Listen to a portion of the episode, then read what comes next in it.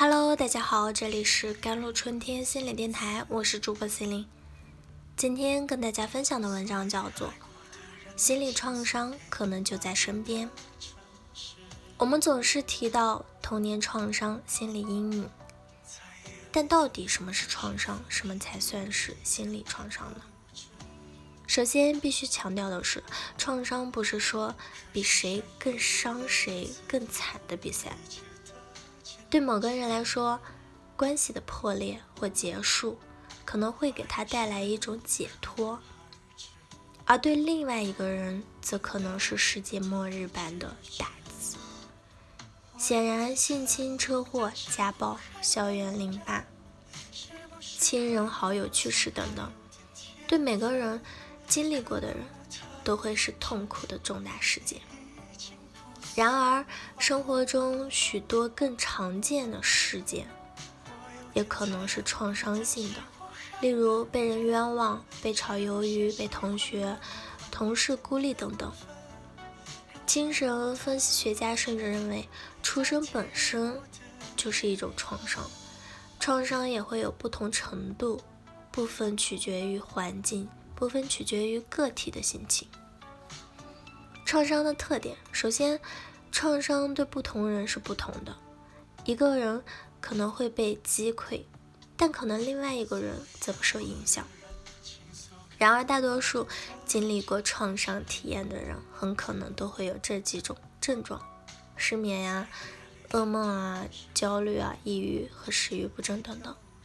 更具体的说，创伤后的幸存者很可能会经历，从某种意义上说，他们是对的，一切似乎都很好。朋友和家人会点点头，称赞这个人勇敢，应对得好。不幸的是，当麻木逐渐消失时，那些同样深爱他们的人，可能会被他们的眼泪、鲁莽的行为和突然爆发的愤怒震惊的掉下巴。关注身体状况。如果你经历过某种创伤事件，体验到创伤后的症状，那么请你不要忽视自己的健康。所以，如果平常没有运动的习惯，可以从一些比较轻松的运动开始，饮食均衡。最重要的是，不要在酒精、药物和毒品中寻求安慰。然而，不幸的是，某些类型的创伤会使个体受挫，让他们疏于照顾自己。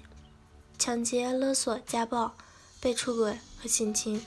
通常会让受害者觉得自己是糟糟糕的、毫无价值的，而那些觉得自己只是一条咸鱼的人，也很容易感觉照顾自己没有什么意义。首先，看看你的饮食，避免太多的咖啡因、糖分和油脂，减少垃圾食品，多吃新鲜的水果和蔬菜，多出多吃深海鱼，保持温和。而有规律的运动，如果可以的话，到户外，在自然光下进行锻炼。拿回主动权。创伤包括失去权利和对环境的控制。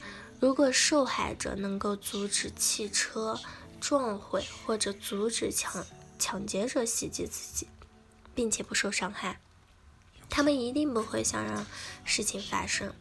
但是他们不能。这给了他们两个痛苦而又令人不安的发现。首先，他们几乎无法控制这个世界和周围的环境；其次，可怕、痛苦、令人心碎的事件可能发生，通常是在他们最不希望的发生的时候。如果你经历过某种创伤，你需要重新体验到力量和控制。仅仅因为你不能控制一切，这并不意味着你不能控制任何事情。例如，有些强奸的受害者会回到他们被袭击的地方，就好像是在蔑视他们的攻击者一样。一些退伍老兵经常说，在经历了地狱般的战场，血肉模糊，回到自己的城市，只要到商店买一盒牛奶和一份报纸。或者坐在公园里抽烟，听听孩子的哭闹声，心情逐渐就能平静下来。因为创伤带来的影响中，其中一个比较麻烦的是延迟的一系列后果和症状。